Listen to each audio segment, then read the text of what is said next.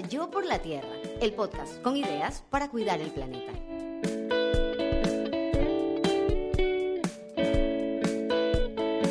Esta es una producción de Tripea. Hoy en Yo por la Tierra, educación para la conservación.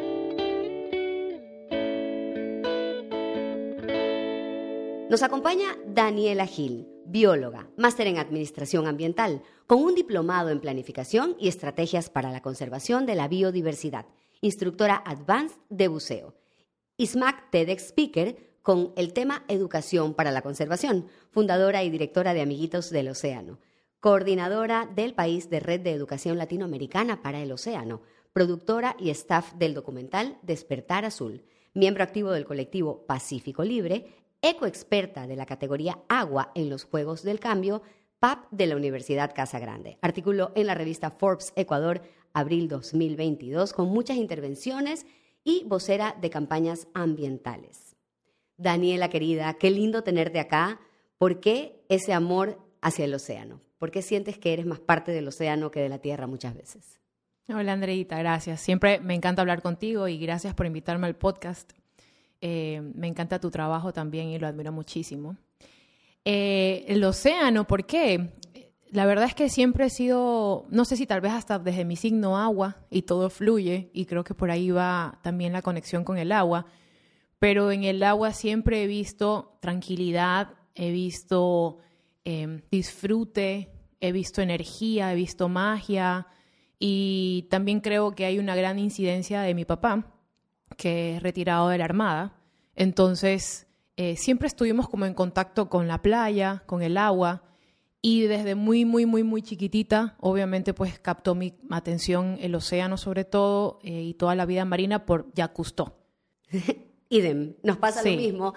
¿Cómo nos marcó? ¿Cómo nos marcó? ¿Cómo para que tú veas, y ahí empieza la educación. Fíjate, tú y yo de chiquitas, voy a mencionar Teleamazonas pasaba, no había cable y Teleamazonas pasaba, y yo veía los sábados de mañana con mi papá los documentales de Jacques Cousteau, era un referente absoluto, debes haber vivido algo muy similar. Y claro, ahí nosotras ya nos estábamos educando en cultura oceánica, que es lo que tú haces y a lo que tú te dedicas hoy en día. Tengo el gigante gusto y la satisfacción de ser además embajadora de tu organización, de tu fundación Amiguitos del Océano, ¿Y a qué se dedica Amiguitos del Océano? A educar para conservar. ¿En qué momento hiciste clic? Si bien ya, ya lo estabas viviendo desde niña, ¿en qué momento entendiste, ok, la educación es la respuesta para la conservación?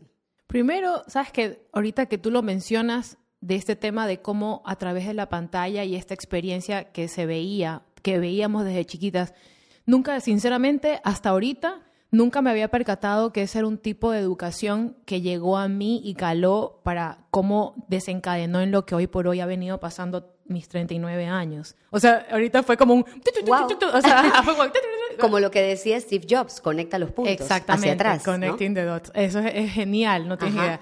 Y con respecto a amiguitos, cómo llegamos hasta acá y cuál fue como el clic, fue porque eh, desde que me gradué, de bióloga, siempre comencé a trabajar, eh, tuve la oportunidad de ingresar a función pública, primero en el sector acuícola y después también en el sector, y, la mayoría del tiempo, que fueron casi 10 años en sector público, en el Ministerio del Ambiente, en la parte marino costera. Y todo el trabajo técnico que se hacía que era, y que se hace es súper bueno, aporta muchísimo. Nosotros construimos muchas, la red de, áreas protegidas marino-costeras, eh, comenzamos a indagar información, a levantar información submarina, también de las partes eh, costeras, pero siempre había algo que a pesar de que tú construyes este aparataje de, de un área protegida, sea cual sea su categoría, porque hay varias categorías, había algo que siempre nos enfrentábamos y era de de qué pasa con las personas que viven dentro de esta área protegida. Creo que hay como un sesgo técnico cuando tú estás dentro de, en, bueno, en mi caso, de esta institución que trabaja de manera técnica eh, esta construcción para la conservación ¿no? de estos espacios especiales. Pero siempre tuve la oportunidad de trabajar con comunidades, con, con pescadores artesanales, y siempre había o un poco de resistencia, obviamente desconocimiento, y, no había mucha integración con respecto a lo que se quería trabajar dentro de esa área protegida. Entonces, cuando salgo, tal vez adentro no era muy clara esta película, sino que yo lo vivía desde esta área muy técnica y, lo vivíamos desde esta, desde esta perspectiva, pero no teníamos tal vez la otra contraparte. Claro. Entonces, cuando salgo de función pública a tratar de, hacer nuevas cosas, eh, me enfrento con un grupo de niños que son, eran, son compañeros de mi hija. Y Ornella fue quien me dijo, quiero que vayas a mi, a mi clase a hablar de estos temas. En ese momento, que creo que también eh, eh, Andrés Fernández lo comentó en, el podcast, el tema de la tortuga y el sorbete. Entonces. Ese famoso video, ¿no? Sí. Ese famoso video horroroso que le tratan de sacar una un, sorbete que se le ha metido Dios sabe cuántos días en la nariz a esta tortuga, ¿no? Sí, entonces eh, Ornella le, a pesar de que no vio todo el video, porque obviamente es horrible, le, le, caló mucho ese, eso de ahí. Y obviamente como ella ha estado siempre acompañándome en las limpiezas de playas, eh, me ha escuchado, también formó parte del documental que hicimos con unos amigos. Eh, todo eso de ahí conllevó a que ella tenga una preocupación ambiental y que la quería compartir con sus amigos. Entonces, cuando pasa este tema, y obviamente no había eh, ningún... Los papás de los otros niños no sabían que yo iba a ir, fue algo súper así espontáneo. Eh, Pero fue al colegio. Fue al colegio. Ya. Entonces ahí sale una conversación en el típico chat de padres de familia eh, acerca de, oye Dani, fuiste, me contaron que esto pasa con el tiburón, que la mantarraya. Y ahí tuve, no sé si has escuchado esto aquí que dicen el momento eureka. Bueno, fue como un cono de luz que bajaba hacia mí. y como que hubo un clic y fue connecting the dots. y ahí fue como un momento en que yo dije, chuzo, tal vez las personas que están dentro de las áreas protegidas no tienen esta oportunidad de educar para entender y comprender realmente todas estas interacciones que ellos tienen en este medio, en, este esta zona marino-costera, y cómo también eso les beneficia a ellos.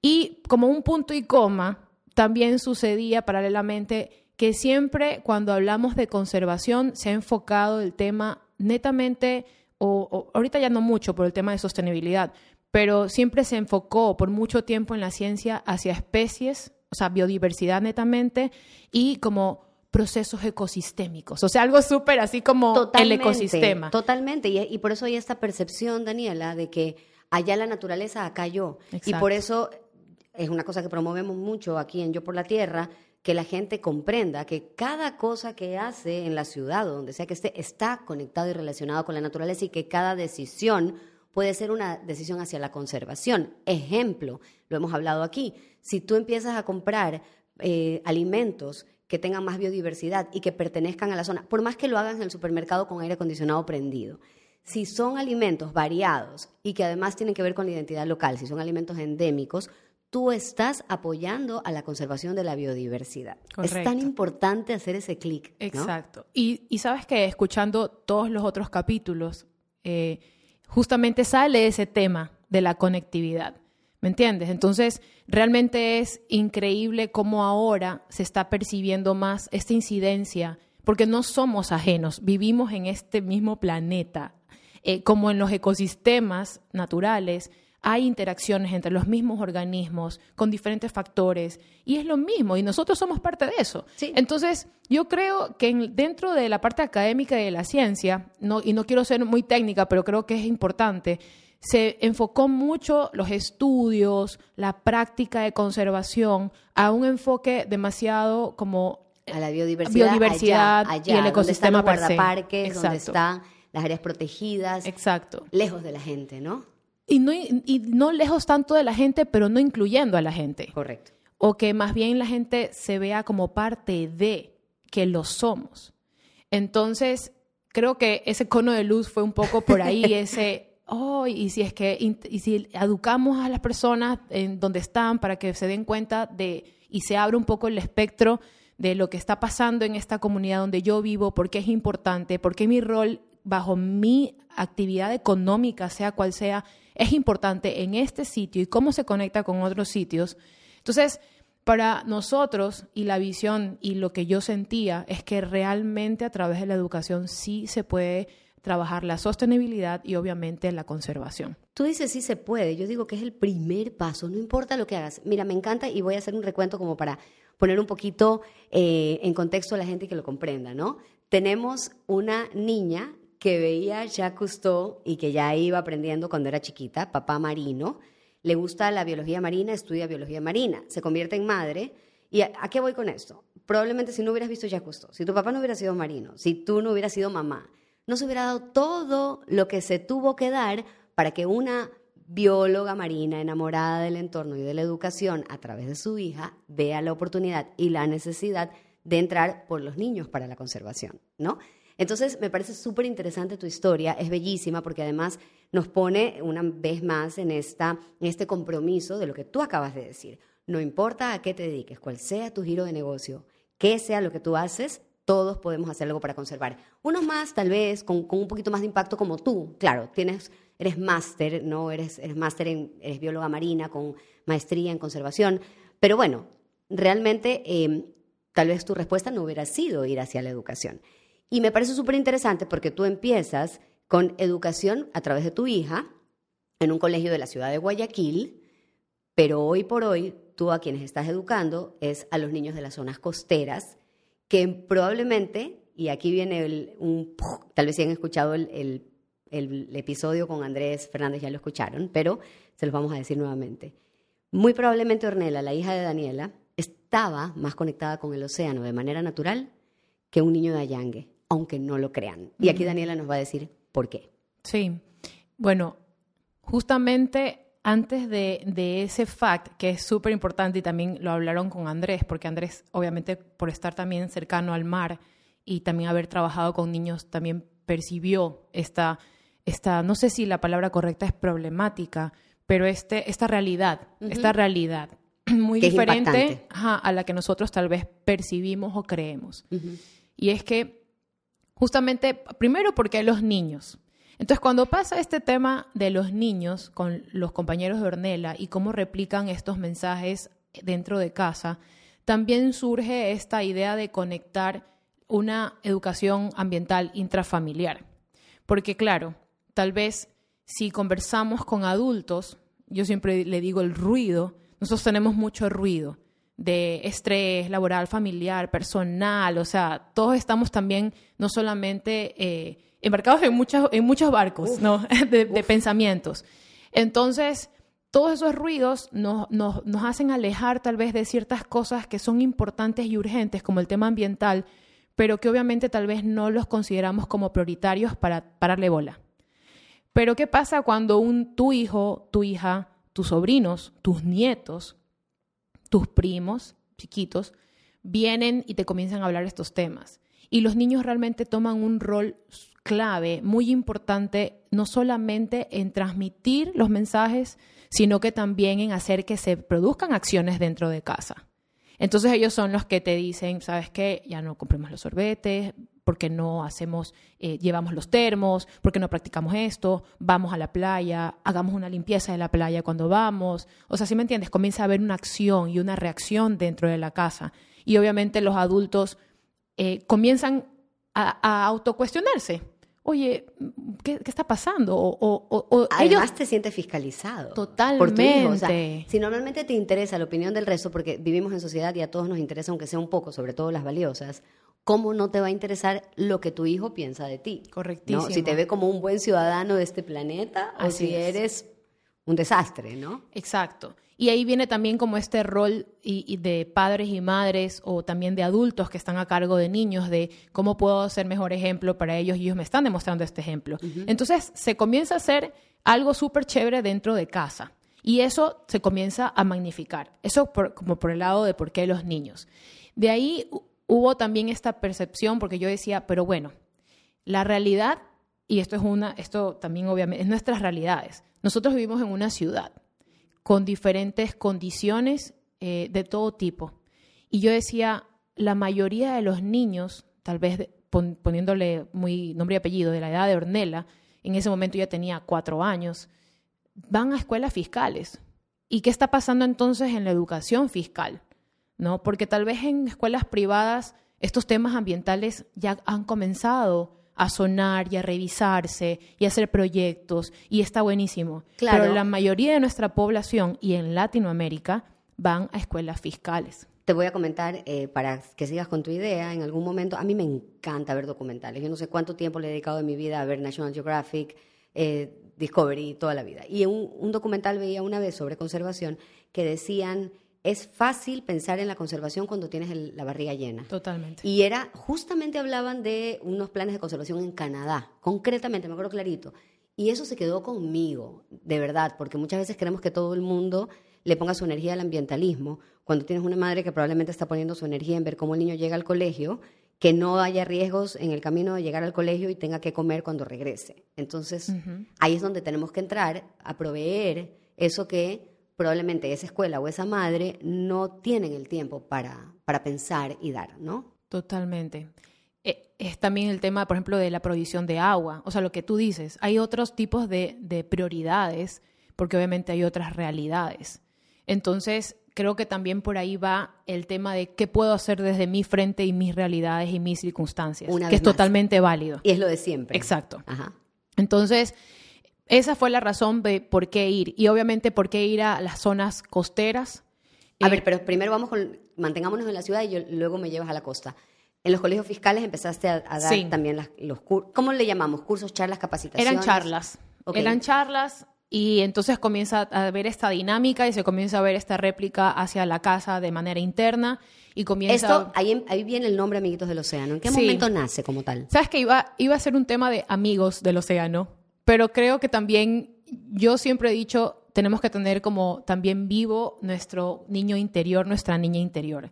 Y creo que en Amiguitos del Océano evoca eso, como que te llama a mantener también tu lado divertido, tu lado lúdico, tu lado explorador, tu lado de no dejarte de maravillar por la naturaleza, porque si te das cuenta, y ahorita que lo estás viviendo con el baby, o sea, todo es, eh, te escuchaba en el, eh, ajá, el árbol y como la textura, ¿Por qué dejamos de maravillarnos y de sentir y tener esos sentidos tan ávidos hacia la naturaleza?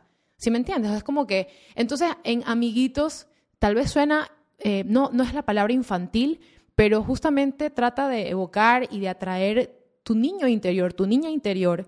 Y por eso siempre yo digo niños grandes y niños pequeños. o sea, claro, todo el mundo. Todo el mundo aprende. Porque incluso aprenden con lo que llevan los niños. Entonces empezaste a dar las charlas en colegios fiscales, empiezas en colegios privados acá, colegios fiscales.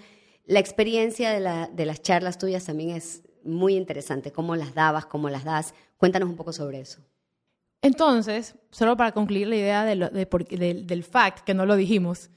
Entonces, bueno, cuando comienza a ver este pensamiento de que ir a las escuelas fiscales, me, me comencé a dar cuenta también del alrededor, que también se lo ha mencionado en, otros, en otros podcasts, y comencé a ver por qué las personas que están hablando de estos temas de cuidar el océano, eh, qué es lo que les ha llamado, qué es lo que les ha dado, como que les ha abierto el corazón para que puedan expresar algo al respecto.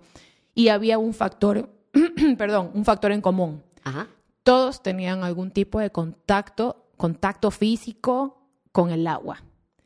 Entonces ahí viene una idea loca y esa era una, o sea, era una hipótesis mía, ¿no? Yo decía, ¿será, te lo juro que fue así, ¿será que a pesar de que están al frente del agua, ellos son nadadores? O sea, si a mí y a mi hija y a las personas el estar nadando, hacer snorkel, hacer buceo, hacer surf, hacer apnea, es algo que te vincula de manera directa con el océano y te produce esta sensación de cuidarlo, ¿será entonces que ellos no lo han experimentado a pesar de que viven al frente? Se te ocurrió, era una hipótesis. Era una hipótesis. Ni siquiera lo había comprobado.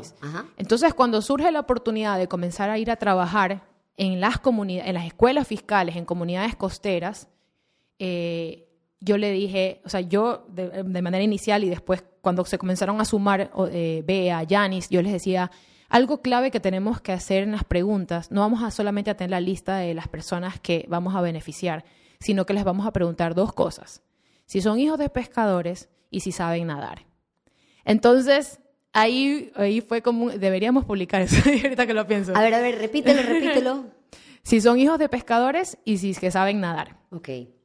Entonces estuvimos, imagínate, en dos años escolares, porque obviamente trabajábamos dos semanas intensas, una semana en cada escuela, diferentes procesos, charlas y una parte también práctica en la playa y una parte artística. Entonces, de, en estos dos años de, en, los periodos escolares que trabajamos en las escuelas, porque eso fue pre-pandemia, estuvimos con más de 10.000 niños y un 35% de ellos eh, en 36 comunidades costeras y un 35% de ellos eran hijos de, son hijos de pescadores y un 65%, 67% no saben nadar. De los hijos de pescadores, o sea, del 35 del, del 10.000, de, de los 10.000. 67% de niños que viven en zonas, costeras. Ajá. Frente al mar, literal, ya, literal, nadar. no saben nadar. Y en una conversación, y algo que a mí me, me, me, hizo bastante, me resonó mucho, es que justamente estábamos en Valdivia, trabajando en una escuela en Valdivia, y estábamos haciendo la limpieza de la playa. Y Valdivia, que además tiene un acuario famoso, exacto, que es un lugar muy de, de, digamos, de biodiversidad marina, ¿no? Exacto, o sea, y yo le decía, conversando con los niños, porque también me encanta conversar, uno me encanta conversar, y más con los niños. Entonces yo le decía, ah, estábamos con dos niñas, y yo le decía, ¿y cada cuánto ustedes vienen a jugar a la playa? Y ¿sabes lo que me respondieron? Me dijeron, solamente venimos en carnaval. y yo así como que, entonces ahí también... Claro, uno diría, a ver, en carnaval los lugareños o las personas que viven en, las zonas costeras se retiran porque venimos los molestosos de la ciudad a llenar sus playas. Pero no. Sí. ¿Y por qué? Es un tema cultural, por buscar... ¿Sabes qué? Ahí yo comienzo a tener también, hay muchas preguntas que tengo que todavía no tengo respuesta. Pero seguro sí te has respondido algunas en esa ahí, experiencia. Ahí eh, me encantaría, y es algo que quisiera explorar en un momento con algún antropólogo. Algo tuvo que haber pasado. Bueno, de hecho alguien me hizo algo que tiene mucha coherencia. Me dijo, pues yo le decía, ¿en qué momento sucedió este divorcio de, nuestros ancestros, de nuestras culturas, de la cultura Valdivia, que también tenía mucha, y muchos, muchas de nuestras culturas asentadas en las zonas costeras, obviamente tenían y trabajaban en el océano y convivían con el océano de manera armónica. ¿Qué pasó? Entonces yo eso le llamo el divorcio. pero no tengo una respuesta todavía de ciencia, pero hablando con alguien, sí me dijo, que es lo que te decía, que sí me parece súper coherente, que cuando hubo esta colonización de los españoles, como que las personas y nuestros ancestros comenzaron a trabajar más hacia la tierra. O sea, tiene sentido. La claro, porque en la, en la arqueología tú sí encuentras embarcación, en arqueología se ve, sea cual sea la manifestación, normalmente pues con, con, el, con la cerámica y demás, tú sí ves embarcaciones, eh, referencias. O sea, sí hay, sí hay referencias, ¿no? Totalmente. Es más, el espondilus, que es algo que también yo digo, o sea, las personas... Cómo llegaba a la sierra, ¿no? Eh, sí, o sea, eh, muchas personas, aún siendo costeñas o ecuatorianos, no saben qué es un espondilus. El espondilus, por si acaso, abro paréntesis, es un bivalvo y es un... Daniela, háblame en español. Es, un, es una concha que tiene dos valvas. Bivalvo es bi, de dos valvas, valvas. De, perdón. Eh, y está, eh, el espondilus está sujeto, está pegado, vive, se forma en los fondos rocosos, en los arrecifes rocosos. Eso quería decir que ya desde nuestros ancestros, hasta más de 2500 AC, ya buceaba, ya hacían apnea. Y, te quiero contar que súper así marketing de buceo, cuando yo hice mi primera inmersión hace, hace algunos años, en, cuando tomé un curso de buceo, el profesor sacó, para entonces todavía no había todas estas prohibiciones del espondilus, sacó con su cuchillo el espondilus pegado a la roca, lo viví, lo vi clarito, lo abrió y me lo dio a comer ahí abajo. Lo probaste. Sí, lo probé ahí abajo. Eh, bueno, toda una experiencia, pero efectivamente, como dices tú, está pegado a la roca y tienes que sumergirte unos cuantos metros. Entonces, si el espondilus, que es considerada la concha del Inca, que llegaba hacia la sierra y todo lo demás, algunos señores de la costa se metieron a sacarlo. Había conexión, definitivamente. Sí, era la moneda, ah, estaba en actos religiosos, eh, era también eh, los adornos. O sea, hay muchísimas cosas. Entonces, si te pones a ver, y ahí nuevamente hablando del tema de conexiones, tenemos mucho más de conexión con el mar de lo que tal vez pensamos o sabemos. Total, y, Dani, ahí también me parece súper interesante esto que tú estás diciendo. ¿En qué momento se dio esta desconexión? La respuesta llegará y muy probablemente sé que llegará por un canal tuyo, pero em, también yo creo que hay un componente de miedo. Eh, no solamente se trata de le di la espalda al océano y me fui a labrar la tierra. también hay un componente de temor, de, de, no te metas ahí, de eso es peligroso, de ahí te va a pasar esto y lo otro. Entonces yo también creo que, que tiene que haber algo mucho más profundo, pero el miedo normalmente de dónde viene, sino del, del desconocimiento. Totalmente. ¿Y qué es lo que cura el desconocimiento? La educación. Entonces volvemos a entrar en ese círculo virtuoso, como decía nuestra última entrevistada aquí, de la educación para la conservación, que es a lo que tú te dedicas. ¿Qué miedos encuentras en los niños de las zonas costeras y qué miedos se desvanecen una vez que pasan por la educación de amiguitos del océano? Sabes que es súper interesante esa percepción y también algo que me gustaría acotar es que yo le llamo el efecto Moana, Sí, pensé, por si acaso, mientras, te estaba diciendo todo esto, estaba pensando en Moana, justamente, ¿no? es no, no, quería irme a, la zona Disney a la que siempre me voy si no me agarran. ¿Sabes qué? Es que hay, hay, creo que es que hay muy buenos eh, no patrones, pero hay muy buenos mensajes sí, dentro de analogías sí, que, que, te permiten y que son reales. Porque tienen muy buen storytelling, ¿no? Tienen una muy buena narrativa, entonces nos, nos, permiten explicarles a los niños. Exacto. Y claro, tienes toda esta comunidad que vivía conectada con el océano, que un mal día le, le tiene temor al océano. Pero porque le tocó a alguien una mala experiencia. Y es lo mismo que pasa aquí. Porque también conversando sucede entonces que, porque ojo, también dentro del sector pesquero también, no todos son, no todos saben nadar. O sea, se van a pescar. Bueno, yo entrevisté a una mujer maravillosa, Fanny Gómez, la capitana, le decían, del, Libertad, de la Libertad, y ella salía todas las madrugadas a pescar, era de las pocas mujeres pescadoras, porque normalmente quienes salen son los hombres. Uno de los seres más espectaculares que he conocido en mi vida, una belleza de mujer. Fanny no sabía nadar.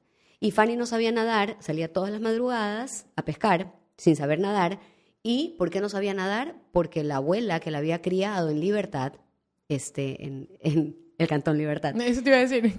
La había, no, no, no en Libertad porque no la dejó aprender a nadar. y le decía que el mar no era para las mujeres. Ya. Aparte, ¿no? Exacto. o sea, aparte de que el mar no es para todo el mundo, particularmente para las mujeres, no era el mar. Sí. Hay Sí, hay, hay varias cosas.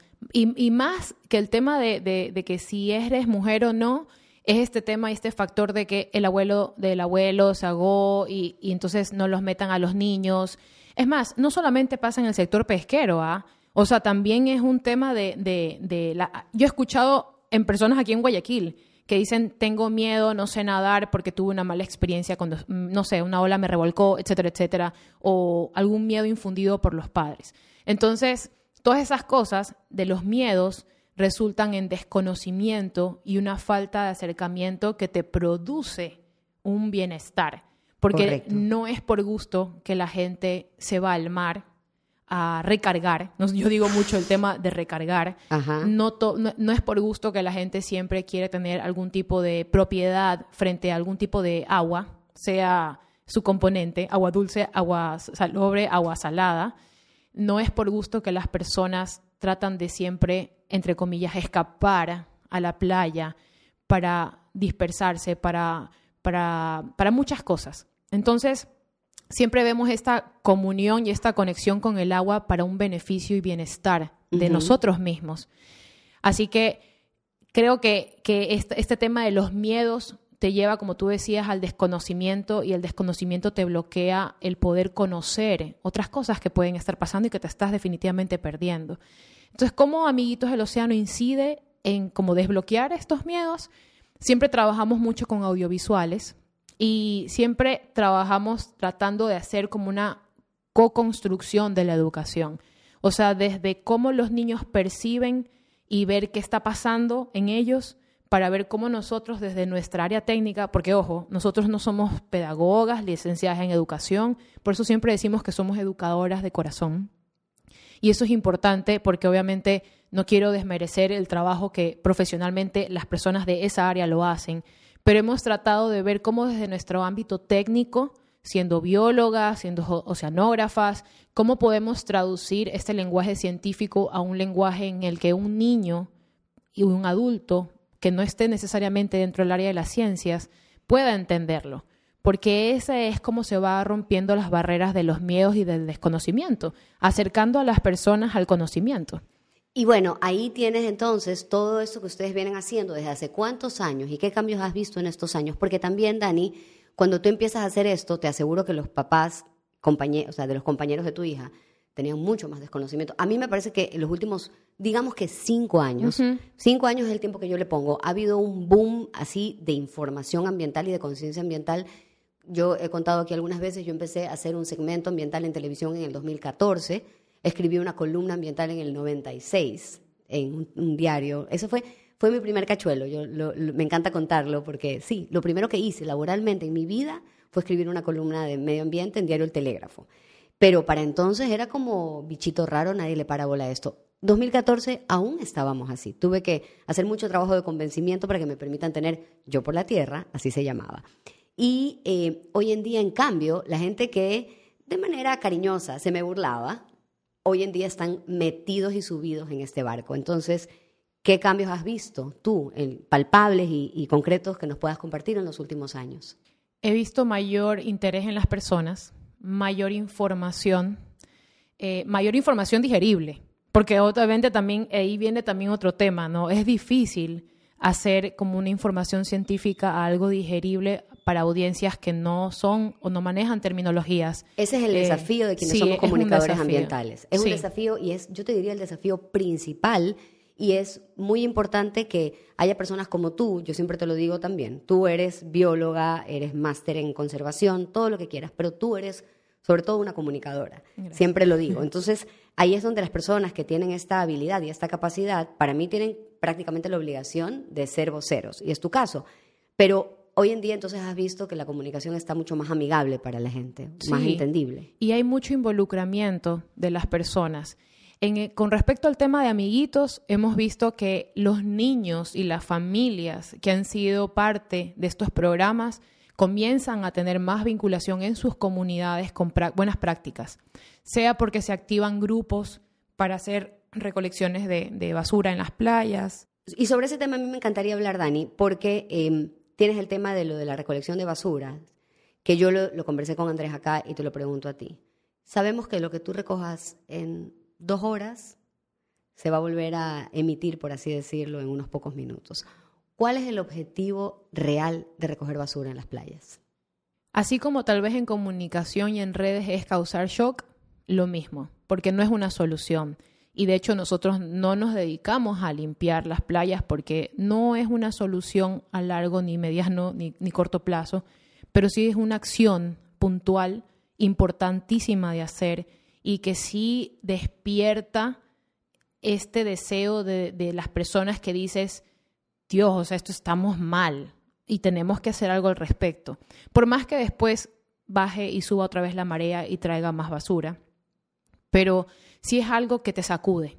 Entonces, hay veces que no solamente eh, algún mensaje o alguna charla o algún, algún taller te resuena por la información que te brindan, sino que este tipo de experiencias en territorio, viendo la realidad, que a veces, y no sé si tal vez, es más, mucha gente, todo el mundo ha ido a la playa tal vez, pero generalmente antes no tenías este ojo de poder observar la basura. Y seguramente ahora cuando tú vas a la playa, que lo sé, sé que es así, estás más como, como que tu ojo se comienza a afinar y comienzas a ver, chuta, acá hay esto. Y comienzas o sea, lo que No evidente se vuelve evidente. Exactamente. Entonces es un poco visibilizar esta realidad que a veces por estos ruidos no le paramos bola y estamos enfocados en otras cosas y también tiene la intención de integrarnos como una comunidad que lo somos.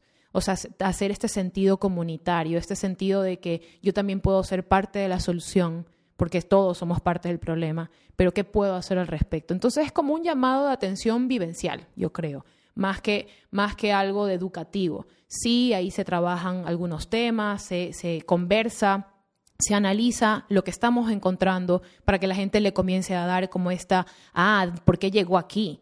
Y, justo, y justo eso te quería preguntar, porque tú eh, en algún video que grabaste en algún rato conmigo, compartías esa información que para mí fue valiosísima. Nos decías cuáles eran los artículos que más encontraban en la recolección, en las mingas que hacían con los niños. Me encantaría que, de lo que tengas en la cabeza así presente, nos puedas actualizar ese dato. ¿Qué es lo que más encuentran? Bueno, encontramos, eh, es depende, eso de qué encontramos es depende del sitio. Ya. Porque aquí sí voy a ser un poco más técnica. Hay factores técnicos que, que inciden. Por ejemplo, si estamos hablando en Santa Rosa, que es una comunidad, pesquera, cerquita de Salinas. Ajá, al ladito de Salinas. de Salinas. Eh, vas a encontrar muchos, muchos eh, componentes de, pesqueros. Ok. Sogas, cuerdas, artes de pesca, eh, ciertas boyas. Que también son un mega problema. Exacto. Ajá. Si, por ejemplo, estás en montañita, vas a encontrar muchos más residuos. encuentras botellas, pero ¿sabes lo que más encuentras ahí? Colillas de cigarrillo. Ya, pues farra. Exacto. Y las colillas de cigarrillos, ojo, es impresionante cómo le ponemos el ojo al sorbete, el sorbete, el vaso, el vaso, la botella, la botella. Que al final la botella además es bastante reciclable.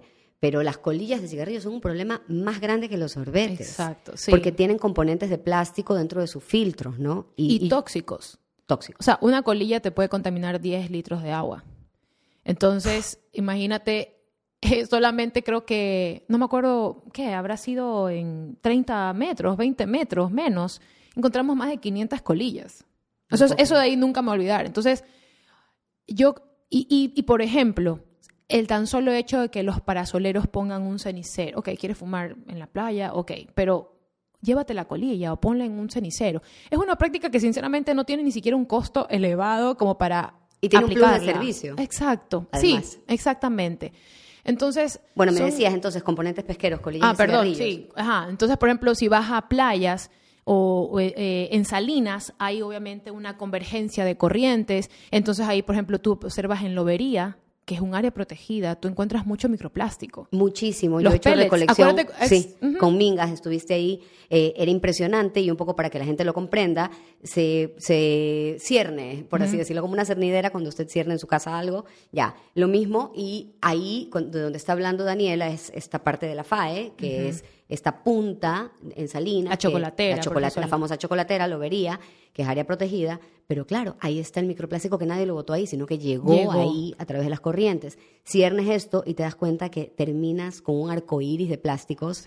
Eh, y eso es peligrosísimo, ¿no? Exacto. El tema del microplástico. Entonces, hablando técnicamente, dependiendo de estas condiciones de corrientes, a veces también de viento, las fundas, aunque las, o sea, seguramente la gente sí ha visto volar fundas, porque eso pasa, y eso llega al estero, y el estero se conecta al Golfo de Guayaquil y se va al mar, entonces comienza a incidir las, las corrientes, y ahí vemos cómo realmente todo está conectado, porque lo es.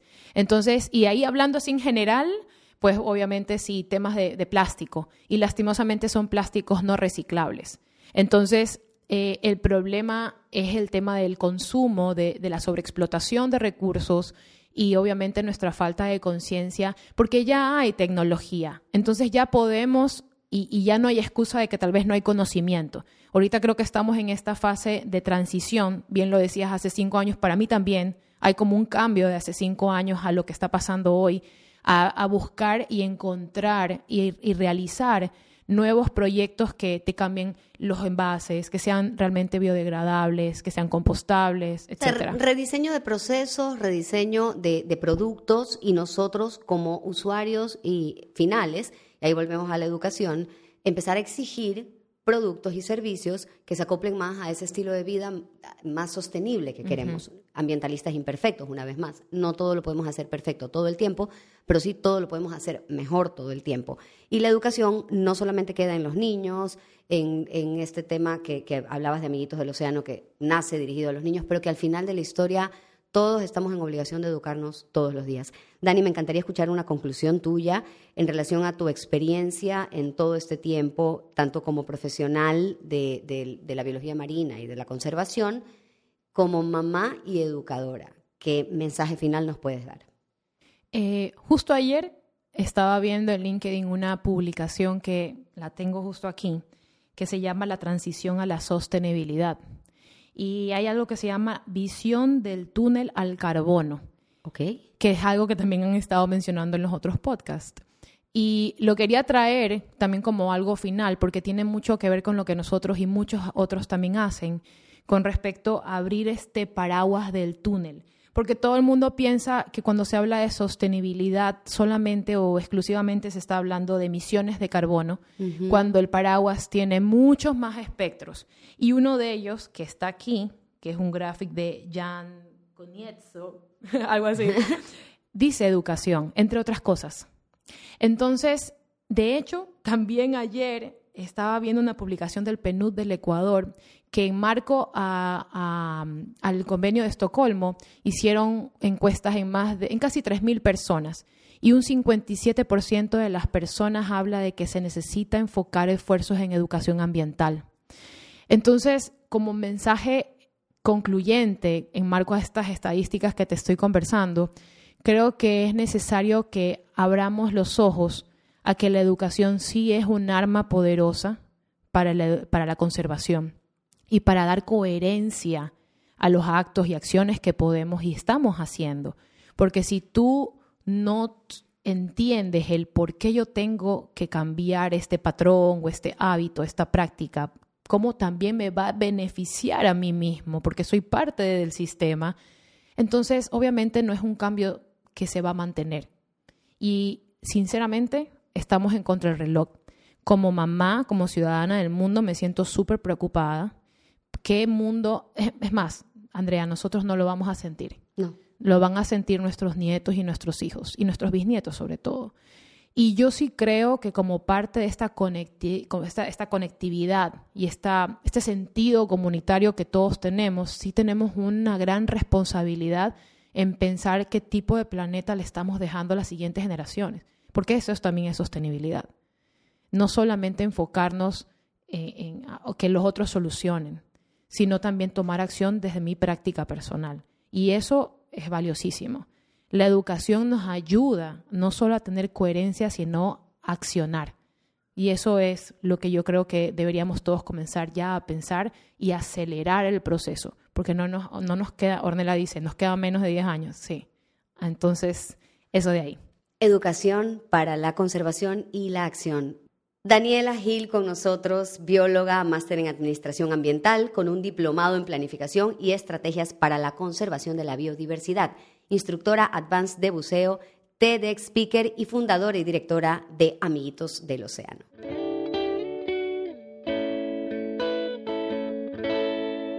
Y de esta conversación con Daniela nos llevamos que no hay acción ambiental que se pueda sostener sin educación. La conservación se vive desde todos lados, no solo en el entorno natural. También nos dijo que la conexión con el agua es un antídoto. Y también que sin importar a qué te dediques, siempre tienes la oportunidad de conservar. Nos contó Daniela que lo que más se encuentra en las recolecciones son componentes pesqueros, dependiendo del lugar, colillas de cigarrillos, microplásticos, fundas y otros plásticos no reciclables. Así que a pensar cada vez que vayamos a consumir dónde puede terminar aquello que estamos utilizando. Nos habló también de la visión del túnel al carbono. Nos indica que hay que abrir el paraguas y no solamente pensar en el carbono, en las emisiones de carbono, sino en otros componentes ambientales donde la educación es uno de ellos. También nos dio este dato del PNUD que nos dice que según, eh, basado en lo del convenio de Estocolmo, 57% de las personas dice que hay que enfocar los esfuerzos en educación ambiental. Y por último, estamos contra el tiempo. Actúa ya con sentido comunitario.